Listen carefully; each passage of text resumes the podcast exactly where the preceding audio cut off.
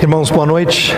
Para mim é uma alegria poder falar sobre esse assunto, fazer parte desse movimento de rememorar, como o pastor Lúcio já falou aqui, a importância de nós é, fazermos um evento como esse é lembrarmos um pouco do legado que nos foi deixado.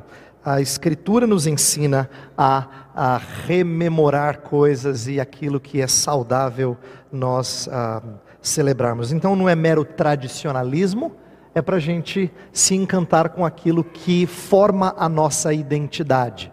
E quem é reformado precisa aprender um pouco mais e conhecer um pouco dos, uh, do Sínodo de Dort, e mais especialmente dos cânones de Dort. Por quê? Quem é reformado ou conhece um pouco da teologia reformada já ouviu várias vezes os cinco pontos do calvinismo, mas pouca gente de fato leu os cânones e conhece na ordem como eles foram apresentados. Prova disso é que quando a gente fala de um acrônimo que foi criado na América do Norte no século XIX para lembrar dos cinco pontos, o acrônimo é TULIP, que seria a flor holandesa para lembrar dos cinco pontos, né?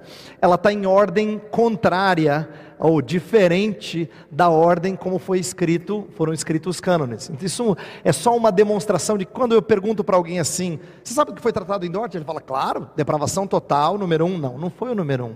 Esse foi o artigo terceiro dos cânones de Dort. Mas como a gente não lê os cânones, lê só resumos deles, quem sabe um pouco sobre esse assunto, normalmente sabe por vias secundárias e não olhando a fonte direta. Por isso que um momento como esse, em que a gente está trazendo algumas informações e, e, introduzindo ao menos esse assunto e esse documento e o legado que ele deixou, e não só do sínodo, como eu falei, que é abrangente, mas mais especificamente dos cânones, que são tão conhecidos ao longo da história, nós estamos tentando explicitar coisas que normalmente nós sabemos ah, ah, só secundariamente, né, de segunda mão que a gente fala. E é meu desejo aqui é tentar ajudá-los a entender um pouquinho melhor o que estava se passando em termos de controvérsia teológica, principalmente, e como é que os cânones foram uma resposta a essa controvérsia. Eu vou orar mais uma vez, pedir que Deus nos abençoe e depois nós vamos começar a palestra propriamente dita. Senhor Deus, estamos aqui para rememorar um pouco de história, mas sem o intuito de sermos um, meros amantes de informações do passado ou curiosos que gostam de trazer um, informações, mas queremos ser lembrados de doutrinas tão fundamentais, tão bíblicas, tão confortadoras ao nosso coração, que honram o Senhor e trazem paz ao nosso coração, que formam nossa identidade enquanto remidos por Jesus Cristo. Por isso pedimos que, ao estudarmos esse assunto, haja ah, edificação, haja não só enriquecimento de informações, mas haja um coração acalentado e encorajado por aprender mais ah, de homens do passado que defenderam a fé que de uma vez por todas foi entregue aos santos. Pedimos que o Senhor nos abençoe, é, que me use de forma clara e que isto ajude os meus irmãos, fortalecendo-lhes no conhecimento da tua palavra. Em nome de Jesus. Amém. Bem, muito do que eu vou fazer aqui é um pouco de repeteco do que o reverendo de Graaf já fez, só que eu espero que seja aquela segunda lida do livro que você fala: "Ah, agora agora ficou melhor porque eu ouvi de novo. Eu espero, tá? Porque ele já roubou muitas minhas informações. É brincadeira, eu disse para ele assim: ah, Reverendo, o senhor vai falar primeiro, depois não sei se vai sobrar nada para mim. Por isso que ele perguntou no final assim: sobrou um pouquinho para você? Eu espero que tenha sobrado um pouquinho para mim. Nós dois intentamos fazer ah, introduções para ajudar vocês a entender melhor o que foi o Sínodo. E eu escolhi fazer uma introdução que foca primordialmente em alguns debates teológicos que estavam acontecendo, que já foram tratados aqui sucintamente, e que Dort vai ser uma resposta a eles. Nas coisas que o reverendo de Graaf já falou, eu vou tentar ser bem rápido para eu não chover no molhado e nas coisas que ele só mencionou, eu vou tentar expandir um pouquinho mais, tá bom? Então, quero começar dizendo o seguinte: Os cânones de Dort não são uma confissão abrangente. É importante que eu diga isso porque tem muita gente que acha que eles resumem nossa fé. Não. Os cânones de Dort, dentro da ala reformada que veio do continente europeu, principalmente da Holanda, era um dos três símbolos de fé adotados por essas igrejas. Os outros dois são mais abrangentes em termos de ensino teológico o Catecismo de Heidelberg e o que foi escrito primeiro, né, a Confissão Belga, são de fato documentos abrangentes. Os cânones de Dort são parecidos com outros documentos importantes da época da Reforma e pós-Reforma, como por exemplo, entre os luteranos houve um documento chamado a Fórmula de Concórdia. O que era a Fórmula de Concórdia? Era um documento que visava resolver disputas internas dentre os luteranos. Então, como haviam partidos diferentes, haviam os filipistas, que eram os seguidores de Filipe Melanchthon, haviam aqueles que se consideravam os verdadeiros seguidores de Lutero, os gnésio-luteranos, e aí, por causa de embates e partidos, eles tiveram que chegar a um consenso numa série de assuntos. Então, a Fórmula de Concórdia não é uma confissão de fé completa, ela é um documento que resolve um assunto específico. Dort é parecido. Dort, portanto, não é sinônimo de tudo o que a fé reformada defende. É bom que eu diga isso de princípio, porque tem muita gente que se identifica como reformado e que entende que reformado se reduz a os chamados cinco pontos expressos por Dort.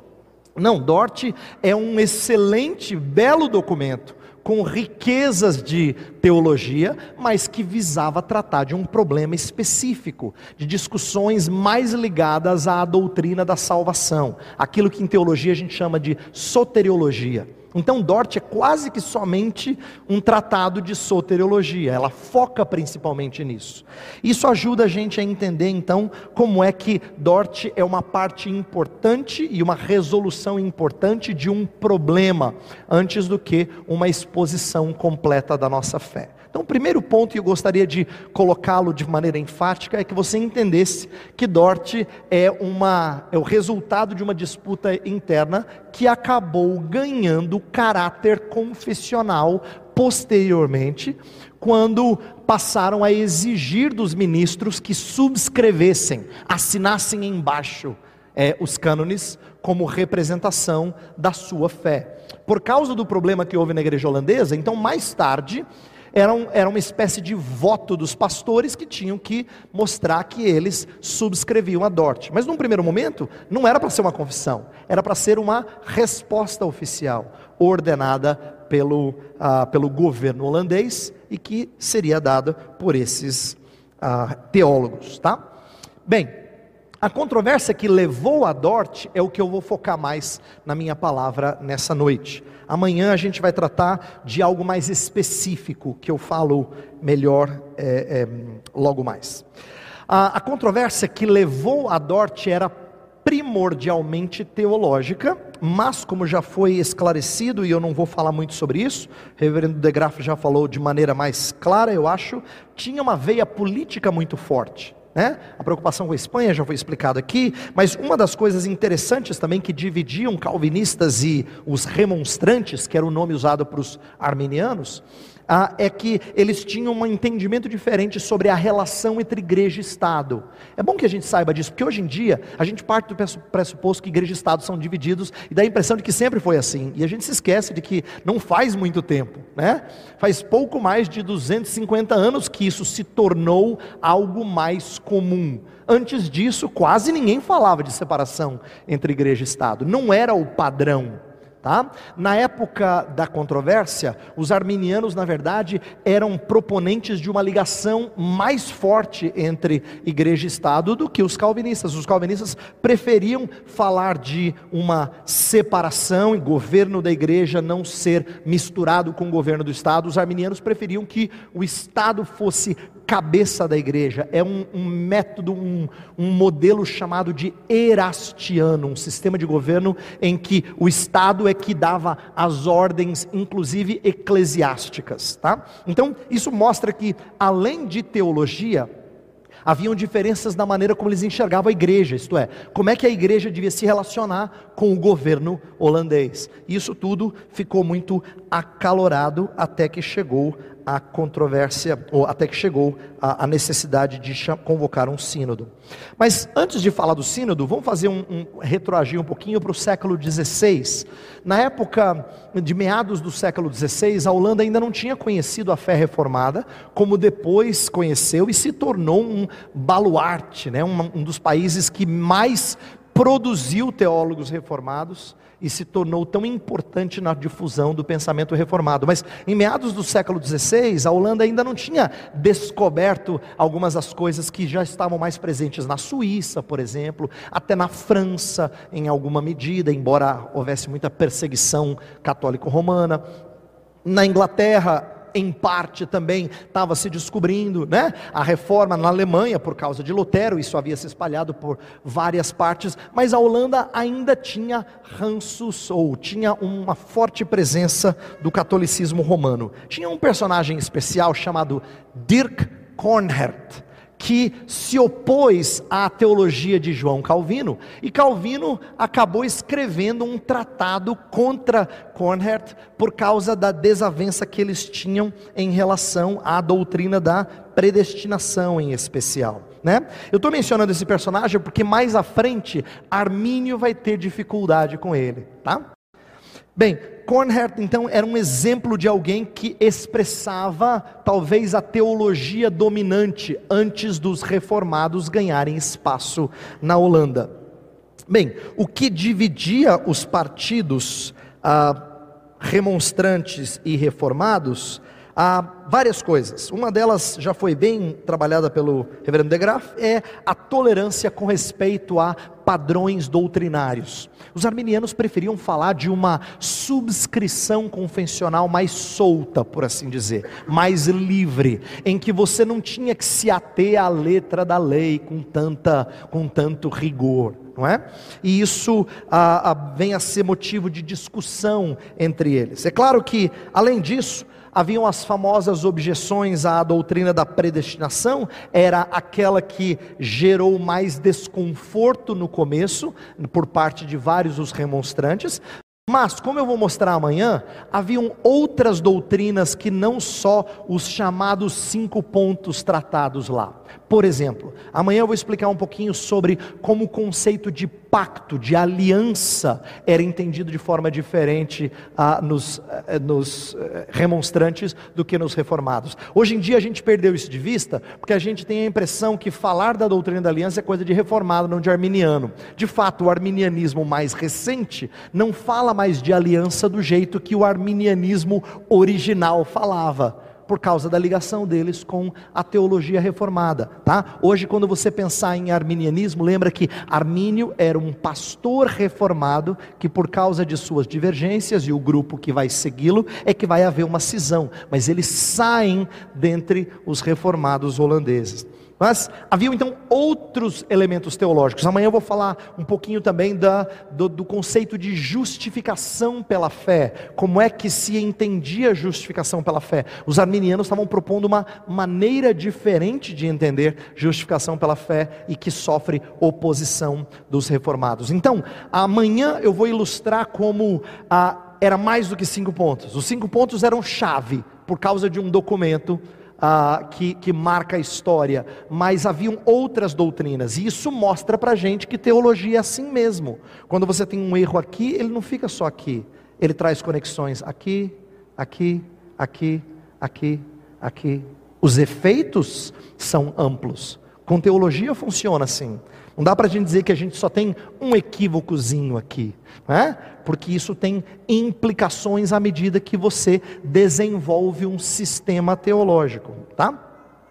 A, a controvérsia com Armínio, em suma, começou assim: Armínio era um, uh, um holandês que foi estudar em Genebra e estudou com o seguidor ou aquele que continuou a obra de Calvino, o grande Teodoro Beza, que foi um teólogo que ensinou por muito tempo e foi uma das grandes cabeças de Genebra no final do século XVI.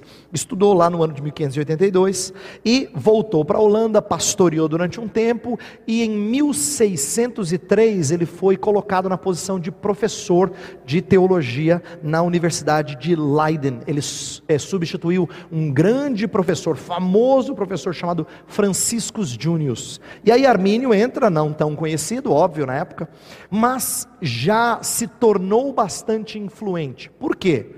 Porque a Holanda, na época, ainda não tinha universidades reformadas é, é, na quantidade que viria a ter em anos subsequentes. Grandes universidades na Holanda, como a Universidade de Utrecht, não tinha sido organizada ainda. Né? Outras universidades, como Groningen, ainda também não tinha sido organizada. Então, Leiden, onde estava Armínio, era um lugar ah, dos poucos em que havia ensino teológico. Portanto, ele acaba se tornando influente. E por ele ser um professor com, com talvez um certo carisma, ele gera uma polarização com um outro professor ah, da casa. Né? Ele e um outro professor chamado Franciscus Gomaros começam a ser os partidos opostos dentro dessa escola. Armínio é alguém que devagarzinho foi mostrando as suas asas, por assim dizer falando um português bem popular, não é? Ah, primeiro porque ele está tentando resolver essas coisas na cabeça dele mesmo. Por exemplo, é, é, ele tem dificuldade em se opor àquele católico que eu falei que escreveu contra Calvino, né, Dirk Kornhert. Ele lê o material do Kornhert e ele tem dificuldades de responder às objeções que o Kornhert faz à doutrina Calvino sobre predestinação. O Armínio tem dificuldade, ele se mostra é, com dúvidas sobre esse assunto. Depois, quando ah, os conceitos dele de predestinação começam a ficar mais claros e outras doutrinas nas quais ele diverge dos reformados, é quando ele começa a fazer uma exposição de Romanos na década de 1590, enquanto pastor. E é lá que começam a aparecer as suas opiniões sobre, por exemplo, Romanos 9 não ser, que é uma, é uma explicação popular entre arminianos. Romanos 9 não, não dizer respeito a uma eleição individual, e sim a uma eleição coletiva de Israel antes do que uma eleição de pessoas, tá? Então, esse tipo de ideia estava começando a brotar naquela época na mente de Armínio e depois nos que seguem a ele. Uma coisa interessante para você saber é que Armínio se considerava um fiel seguidor de Calvino. Naquela época em que esse debate está surgindo, ninguém quer ser diferente. E a verdade é que Armínio não se via diferente, ele achava que ele era a pessoa que estava seguindo Calvino. Então, muitas vezes, ele vai tentar apelar para os escritos de Calvino para dizer: está vendo, Calvino está do meu lado. E os outros vão dizer: imagina, que absurdo, lógico que está do nosso lado. Ah, aí você vai perguntar, pastor, de qual lado estava? Então eu tenho uma notícia, é, uma resposta frustrante para você. Muitas vezes não estava de lado nenhum. Você vai dizer, como assim? Eu explico. Alguns dos assuntos que foram discutidos durante os dias de Armínio eram assuntos novos, eram perguntas novas que não tinham sido levantadas 40, 50, 60 anos antes, no período dos reformadores. Então, às vezes não dava para você definir Calvino nessa área que fecha com isso ou com aquilo. Vou dar um exemplo para quem gosta de teologia. Uma das perguntas mais anacrônicas que alguns alunos me fazem, anacrônica é aquilo que é feito fora de lugar, né? Feito fora de tempo. É quando alguém pergunta assim: Pastor Eber, o senhor acha que Calvino era supralapsariano ou infralapsariano? Essa é uma pergunta infeliz porque essa discussão surgiu muito depois dele. Então não dá para dizer o que ele era sobre um assunto. Seria a mesma coisa que perguntar assim: então, o que que Pedro Álvares Cabral achava da internet? Você acha que ele, era, ele, ele gostava, ele achava que era um bom. É, é, uma, é, um, é um exemplo ridículo só para você entender que seria perguntar sobre coisas que não fazem sentido. Né? Um, então, um, isso é muito comum em teologia, quando a gente comete a infelicidade de procurar a opinião de um antecessor sobre um assunto que ele não tratou.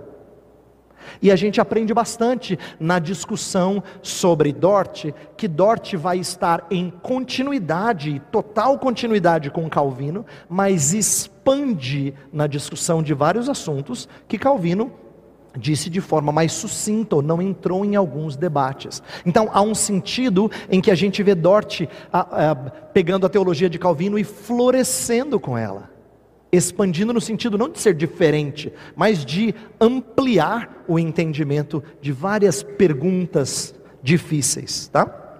Um, então, é, existe um aspecto importante que a gente tem que entender aqui, que é essa ideia de que a, a, Armínio se achava, se achava é, é, seguidor de Calvino, mas nos momentos em que ela, ele era pressionado, e por várias vezes ele foi chamado a responder sobre suas opiniões, ele, ele chegava a dizer que tinha dificuldades com o capítulo 16 da Confissão Belga, que trata de eleição, mas que ele se mantinha.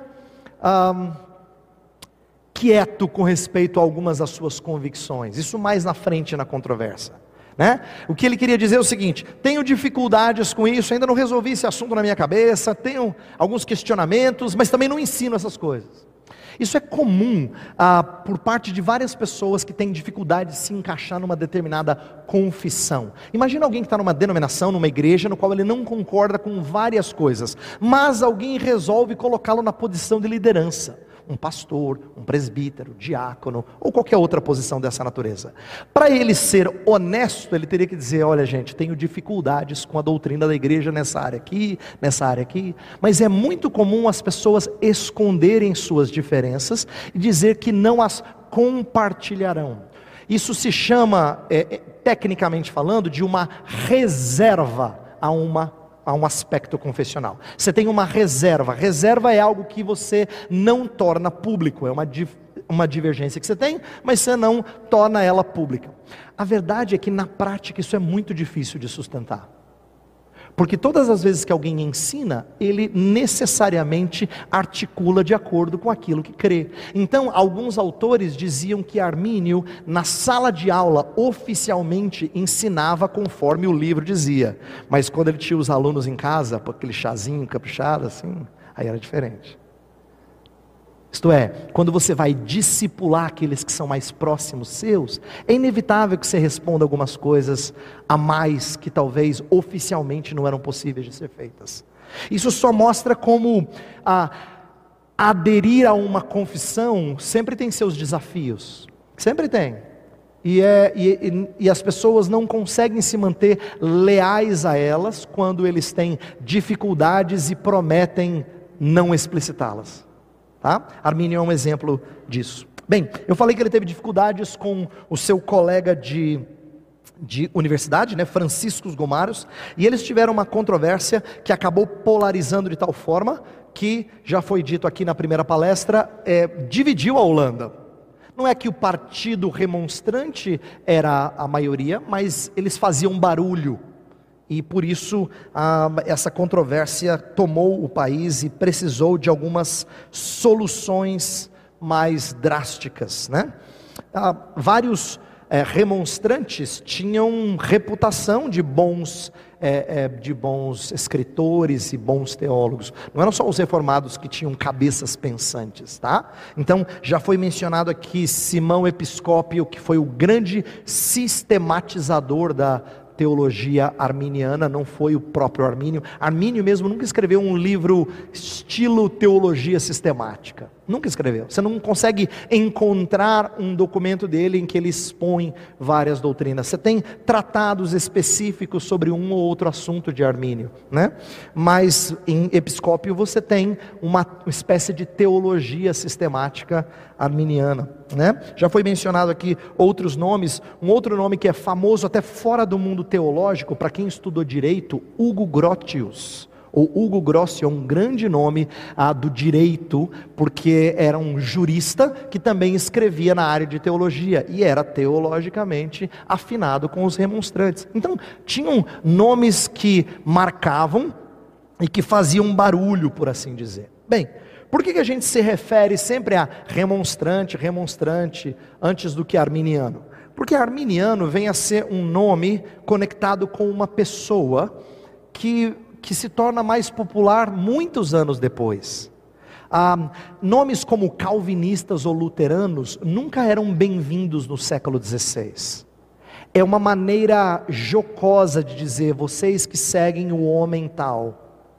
Então, todas as vezes que alguém chamava uma pessoa de calvinista ou de luterana, ele estava tirando sarro, era, era desprezível. Era dizer, você é seguidor de homens.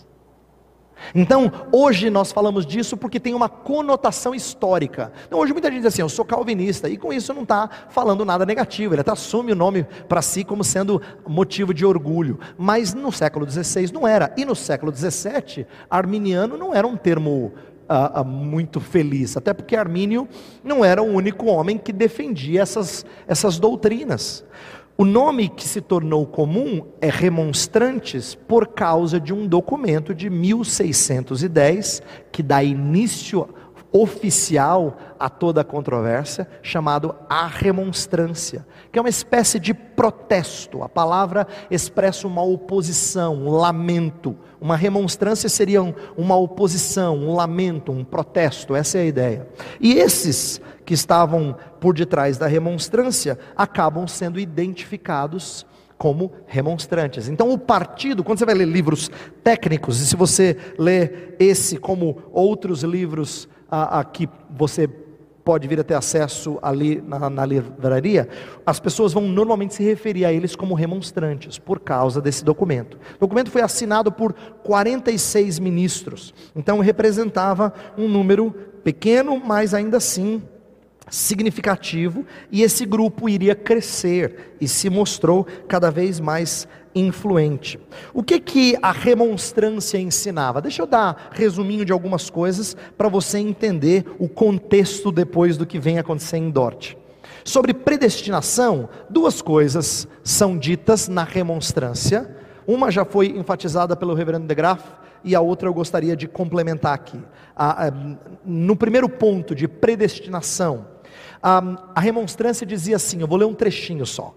Deus por um eterno e imutável decreto em Jesus Cristo, determinou antes da fundação do mundo salvar da raça humana caída em pecado aqueles que, pela graça do Espírito Santo, creriam no seu Filho Jesus Cristo. O que, que isso quer dizer? Que predestinação é baseada em fé prevista, isto é, previsão daqueles que iriam crer. Então, a fé acaba sendo condição da eleição, por isso que aquilo que era defendido era uma eleição condicional. O que Dort vem a ensinar é uma eleição sem condição. Veja, os dois grupos acreditam que fé vem de Deus. Essa é uma coisa interessante para a gente aprender. Os remonstrantes não são ah, pessoas que não confiam na graça de Deus. Eles até dizem no documento que, esse, que essa fé vem pela graça do Espírito Santo. Agora, como é que eles entendiam a graça do Espírito Santo? Eles criam naquilo que a, a, a gente chama em teologia de graça preveniente. Eles acreditavam que ninguém vem à fé por si mesmo. Deus precisa primeiro preparar o terreno para que a pessoa possa crer. É a graça que vem antes. Preveniente é que vem antes, tá? Então eles criam em graça preveniente. E essa era a defesa deles contra as pessoas que diziam assim: "É, do jeito que vocês colocam, parece que é o homem que faz tudo". Eles diziam: "Não, de maneira nenhuma, nós cremos em graça preveniente". A graça preveniente é o que prepara o ser humano para que ele então o passo de fé. É nisso que esse é um dos pontos nos quais eles discordavam do semipelagianismo clássico. Semipelagianismo foi uma tendência que nasceu lá atrás nos dias da patrística e que continuou na Idade Média, que normalmente dizia assim: existem variações, mas normalmente dizia assim: você dá um primeiro passo e Deus vem e socorre você no resto. Então eles falavam que a fé inicial vinha do ser humano. Ele dava o primeiro passo e Deus vem e abençoa. Inclusive, a gente tem expressões em português que até hoje expressam esse tipo de mentalidade. A gente fala assim: Deus ajuda. Tá vendo? Primeiro você tem que madrugar cedo. Aí Deus vai lá e ajuda. Esse ditado popular que expressa esse tipo de mentalidade. Você faz a sua parte primeiro, Deus vem e completa essa parte. Essa é a mentalidade semi-pelagiana. Os arminianos dizem, absurdo. Olha que interessante. Os remonstrantes pensam diferente. Não, não é assim. Na verdade, é Deus que vem. Deus vem aqui, dá esse passo, dá esse passo. Você está ali, aí ele para aqui e fala assim: Vem já, Vem já, alma cansada, vem já. Você já cantou esse hino, né? É assim, a ideia de que agora vem um chamado e é a pessoa que vai dar esse último passo. Então, na verdade, a soteriologia é invertida. Enquanto o semipelagianismo falava que você dá o primeiro passo e Deus completa, os arminianos falavam que Deus faz tudo e você só termina. Você faz aquele passo final é o aceitar Jesus que a gente ouve há tantos anos no meio evangélico. Então, a, a ideia de que a graça vem antes parece amenizar o aspecto humano.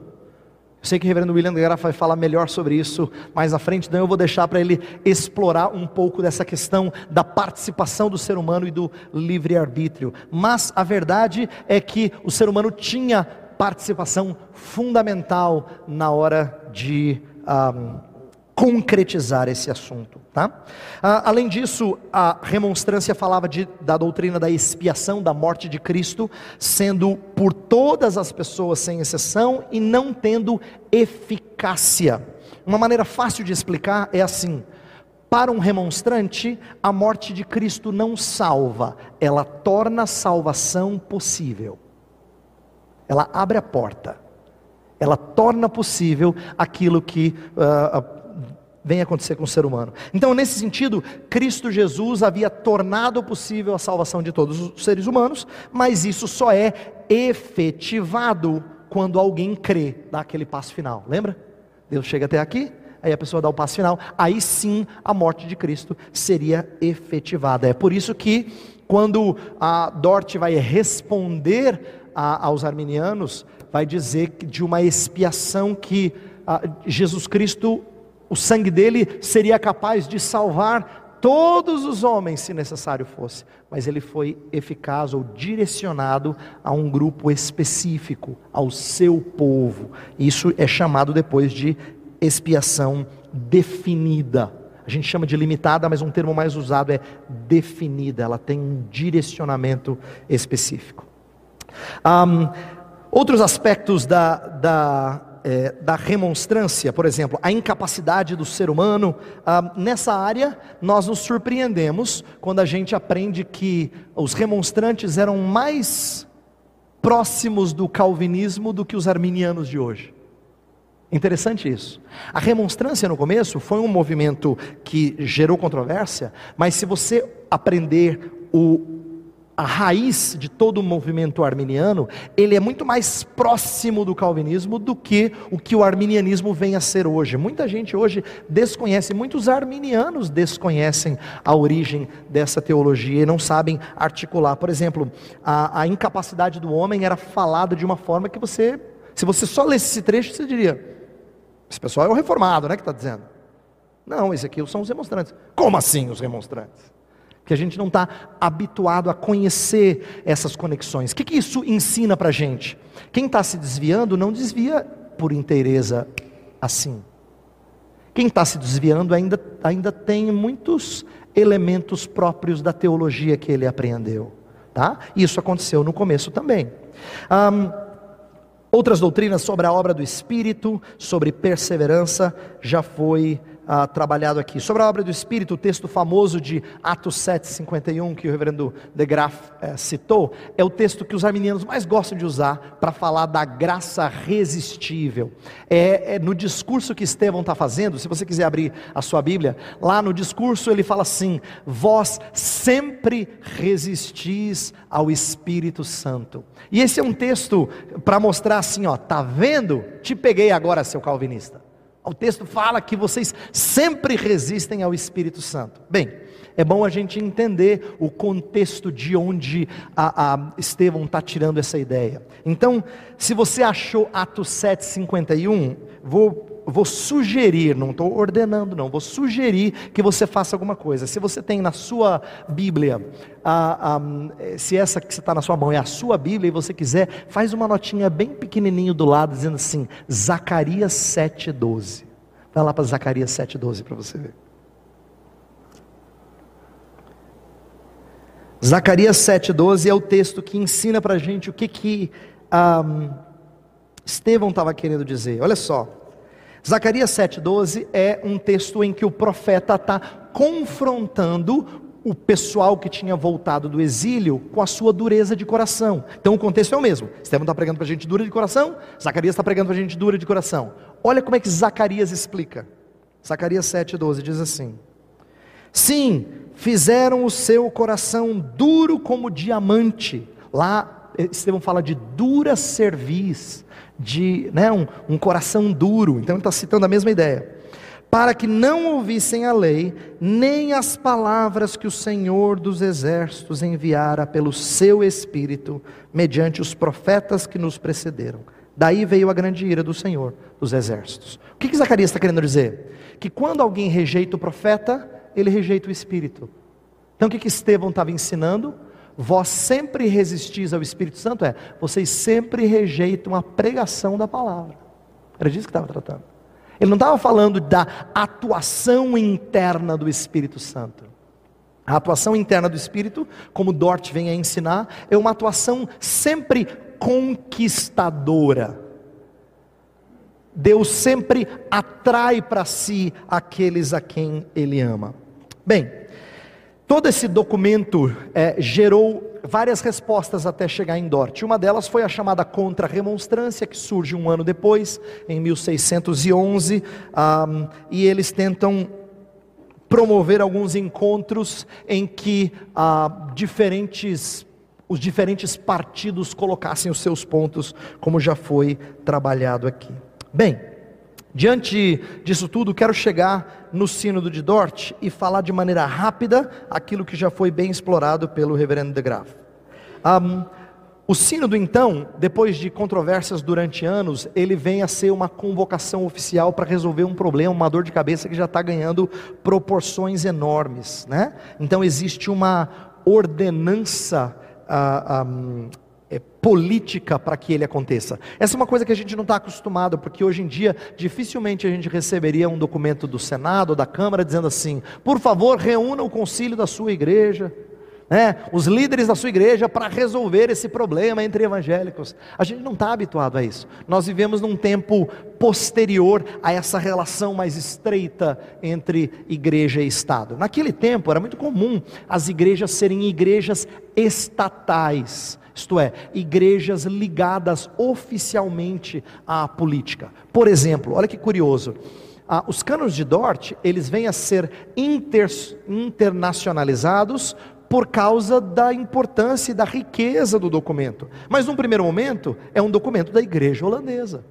Assim como na época da reforma, praticamente cada estado, cada cidade-estado, se eu posso assim dizer, tinha a sua própria confissão. Olha que curioso. Se você estudar um pouquinho da reforma, você vai ver que tinha confissão belga, confissão francesa, confissão escocesa, confissão helvética, confissão, né? Você fala, mas por que tanta confissão assim? Porque não pega uma só. Naquele tempo, a confissão era uma produção da igreja daquele estado político. Né? Então, aquele estado ela tinha uma identidade, uma confissão produzida internamente que expressava o que aquela igreja cria. O que é curioso é que se você comparar essas confissões reformadas dos séculos 16, 17, você vai, ser, você vai ver muita semelhança. Tanta semelhança que leva a gente a entender que de fato um movimento reformado era uníssono. E Dort é o melhor exemplo disso. Dort é um exemplo perfeito de um sínodo com estrangeiros para mostrar que todos pensavam concordemente nessa questão de salvação, sobre doutrinas como predestinação, a atuação, a, a morte de Cristo, a atuação do Espírito. Então, um, Dort vem ser a expressão desse dessa internacionalização da fé reformada mas dentro de uma estrutura de sínodo nacional. Então, um, estrangeiros convidados para um evento e para um, um, órgão da Igreja Nacional, da Igreja Holandesa. Tá? Já foram mencionados vários nomes famosos aqui. Eu uh, acrescento Gomaros, Lubertus, já foi falado do Bogerman, que é o moderador. Uh, haviam professores renomados de vários lugares, por exemplo, uh, Jean Diodati, Louis Tronchin, que são de Genebra, que eram grandes professores de teologia. Gente que veio da, um, de Leiden mesmo, lá na Holanda, gente que veio de Cambridge, Davenant, por exemplo, era um, um grande teólogo estudado em Cambridge, professor em Cambridge, gente de Heidelberg, gente uh, de outras partes da Alemanha. Então, eram muitas cabeças pensantes e muitas das melhores cabeças reformadas da época. Isso leva a gente a pensar que, uh, que tem que haver um respeito ainda maior por esse documento. Por quê? Porque tiveram bons documentos que Deus trouxe à nossa história, que foram escritos por um só homem, mas adotados por vários. Esse não, esse foi um, um documento escrito a centenas de mãos. Né? Centenas de mãos participando disso, se a gente for uh, falar literalmente. Tá? E, como já foi bem enfatizado, uh, um sínodo internacional que expressa essa, esse consenso dos reformados. Bem, como é que foi o funcionamento ah, desse, desse sínodo? Uma das coisas que chama a minha atenção é que eles fizeram algo que parece contraproducente, mas mostra o cuidado deles para com essas questões polêmicas. Um, as, os grupos que vieram de lugares diferentes, cada um formava uma comissão, uma subcomissão, por assim, ou uma comissão a gente pode chamar, né? Que se reunia no plenário de tempos em tempos. Cada comissão discutia cada ponto de doutrina individualmente. Então não foi feito assim, ó. Vocês aqui desse lado, vocês discutem o primeiro ponto, tá? Vocês aqui do meio discutem o segundo e vocês o terceiro. Depois a gente vem aqui no plenário e vota e tá tudo certo e eu vou confiar em vocês que fizeram o trabalho no primeiro ponto, vou confiar em vocês que fizeram no segundo e eu tô com essa turma aqui que fez o terceiro. Não funcionou assim. Cada comissão discutiu cada item e depois vinha para uh, discuti-los. É, por isso que os documentos que o Reverendo de Graaf falou, que estão sendo publicados agora numa edição completa, eles têm uma lista extensa de discussões sobre como é que as pessoas viam. Determinada comissão de tal lugar disse: é, eu acho que essa não é a maneira de, melhor maneira de colocar. Eu acho que a gente tinha que expressar isso aqui por causa desse texto. É impressionante. As atas, elas revelam as, os argumentos de cada grupo, mostrando que o que resultou disso foi muito mastigado. Penoso, seis meses, como já foram enfatizados aqui, mas muito mastigado. Não veio da cabeça de um avoado, né, que resolveu articular essas coisas sem fundamento. Pelo contrário, foi fruto de labor a, a, delongado e por gente muito competente. Um, os remonstrantes, o reverendo Graff usou uma palavra apropriada, não foram membros, foram réus, né? foram, eh, eles estavam na posição de réu ali, naquela, naquela, naquele sínodo. Eles não gostaram disso e por causa disso, às vezes tentavam fazer uma espécie de sínodo paralelo. Né? O episcópio sentava na, eh, na na ponta da mesa, como uma espécie de moderador, alguém secretariando, anotando, como se eles fossem um, um, outro partido. Eles se sentiram injustiçados porque eles se consideravam parte da mesma igreja e estavam sendo avaliados uh, como se fossem uh, criminosos dentro da igreja do qual eles eram ministros. Isso, esse tipo de posicionamento gera muita polêmica mesmo. Por exemplo, os arminianos que escrevem ainda hoje acham que houve injustiça quando eles foram colocados nessa posição e não tiveram chance de, a, a, de serem tratados em pé de igualdade.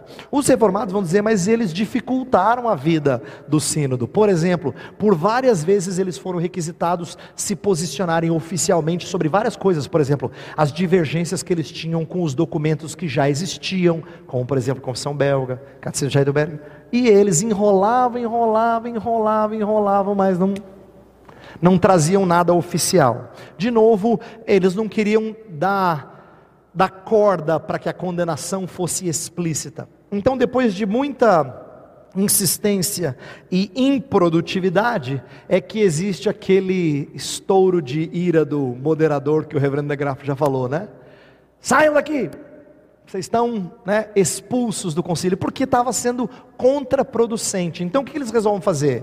Eles disseram: ó, a gente não pode criar já que eles não nos deram testemunhos falados e escritos, produzidos aqui no Sínodo, então nós vamos pegar o que eles já escreveram e trabalhar em cima daquilo que eles já escreveram. Então, os escritos dos, do grupo de remonstrantes foram analisados e daí surgiram as respostas. E, como vocês devem saber, como resultado disso, foram não só condenados, mas tiveram algumas consequências ah, ah, negativas. Por exemplo, 200 ministros, cerca de 200 ministros remonstrantes foram depostos da sua posição. 80 deles foram banidos, acabaram, alguns acabaram saindo da Holanda. Ah, quase 70 concordaram em se calar, em não é, manifestar sua, sua posição, então ficaram, foram tratados com mais, ah, de forma mais amena e 40 até concordaram com a decisão do sínodo e foram restaurados ao seu ofício. Isso só mostra a complexidade disso tudo. E outra, se 200 tiveram três tipos de tratamentos diferentes, isso só revela para a gente como qualquer grupo que é ah, marginalizado tem níveis diferentes de apego à causa. Interessante isso níveis diferentes de apego à causa. Sempre tem aquele cabeça que fez a, cabeça de vários outros. Né? Aquele líder que fez a cabeça, aquele que defende né, piamente aquelas coisas que estão sendo, a causa que está sendo proposta. Mas alguns não entendem muito do que está acontecendo. Talvez peguem parte, mas não entendem muito do que está acontecendo. Ou são pessoas que vão de acordo com a autoridade que venceu, né? Porque tiveram alguns que voltaram atrás, disseram, não, eu, eu concordo com o sínodo e foram reconduzidos à sua posição. Mas isso explica um pouco melhor para nós coisas que acontecem ainda hoje. Quando a gente conversa com pessoas que defendem determinadas posições ou grupos na igreja de onde a gente faz parte, sempre tem aqueles que vociferam alguma coisa com mais veemência e outros que são Maria vai com as outras. Né? Você tem níveis diferentes de adesão a uma determinada causa. Um, em certo sentido, houve até uma tolerância para com os remonstrantes depois do Sínodo, porque alguns foram autorizados a criar colégios teológicos em Amsterdã, uh, tiveram uh, produção acadêmica e continuaram ah, com suas posições em universidades, em alguns casos. Então, ah, houve certa tolerância para com eles, pelo menos à luz dos dias é, do sínodo, isto é, talvez para os nossos olhos não tanto, mas para a época certamente houve alguma clemência.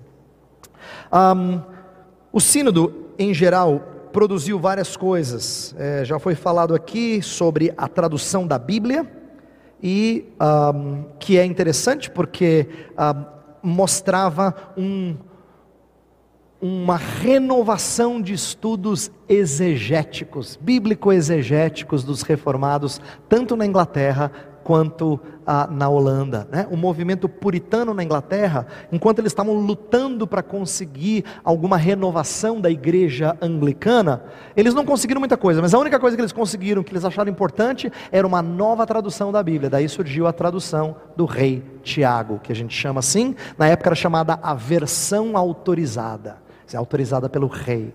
E essa versão foi o preâmbulo daquilo que o reverendo de Graaf já falou, a chamada Statenvertaling, que é a, a tradução holandesa da Bíblia, que foi feita também com esse ímpeto de olhar para os manuscritos originais e traduzir mais fielmente. Você pergunta assim, por que essa preocupação? Ela é muito bonita, mas por quê?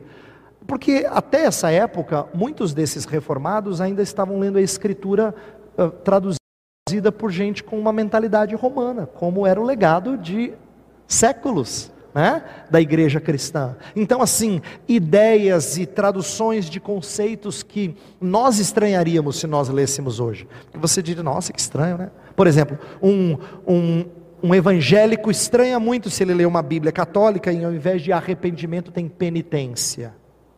Você fala, penitência? Penitenciar não é errado, mas como penitência para nós lembra um sacramento romano, você tem dificuldades de entender como ideias semelhantes, não é? Então, por isso, as traduções que aconteceram tanto na Inglaterra como na Holanda foram fundamentais, porque foram um ímpeto de estudo bíblico exegético, né? Muito rico, muito importante. Inclusive, essa é uma das coisas que a gente precisa lembrar. Dort não tem a ver só com sistematização de teologia, tem a ver com redescoberta das Escrituras. Isso é muito lindo, e é isso que nós ensinamos e propagamos às pessoas, que havia um interesse de trazer de volta o, o entendimento bíblico sobre essas doutrinas, e por isso o interesse numa tradução bíblica. Último ponto, e aí eu vou fechar minha fala.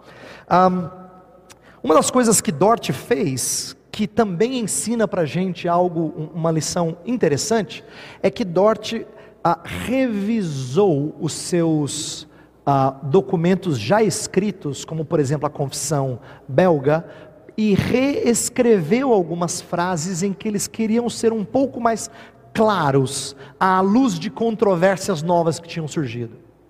Então, Dort pega a confissão belga, que já existia há mais de 50 anos, e eles pegam alguns artigos específicos e fazem pequenas é, correções, não é correção do que estava errado, é explicitar ideias para combater novos perigos teológicos. O que, que isso mostra e ensina para a gente?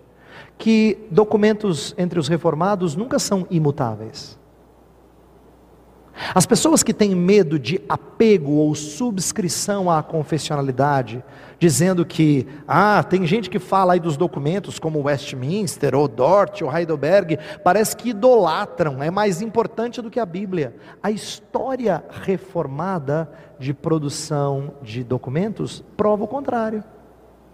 Um documento como Dort não tem receio de dizer, ó, aqui precisa ficar mais claro pegou a confissão belga, lá do século XVI, a gente precisa mudar isso aqui, isso aqui precisa ficar um pouco mais claro por causa de novos debates que surgiram aí. E aí, essas partes são refeitas, levemente refeitas. Então, isso ensina para a gente que os reformados sempre tiveram um amor pelas escrituras tal que os fez sempre voltar aos documentos e ver é, como é que eles podiam ajudá-los e, se necessário fosse, até fazer pequenas mudanças. Então, isso ensina para a gente um amor pelas Escrituras que a história dos reformados tiveram e um desejo de tornar as Escrituras claras através de documentos que sintetizavam as doutrinas bíblicas. Dort é um exemplo disso. Em meio a perguntas que as pessoas têm tanta dificuldade, como predestinação, Dort escreve um documento no qual as objeções aos arminianos são contundentes, são claras e são bíblicas, mas sempre voltando para a Escritura, sempre sendo revisado pela Escritura. Esse é um bonito testemunho que Dort nos deixa acerca da supremacia da revelação especial nas Escrituras e na importância de nós produzirmos documentos que reflitam as Escrituras para o bom ensino do povo de Deus. Tá? Um, eu espero que essa parte, essa introdução histórica tenha ajudado você, mas estou à disposição para responder alguma pergunta se tivermos depois do nosso evento aqui, tá bom? Uh, devolvo ao pastor Lúcio ou Márcio, um dos dois.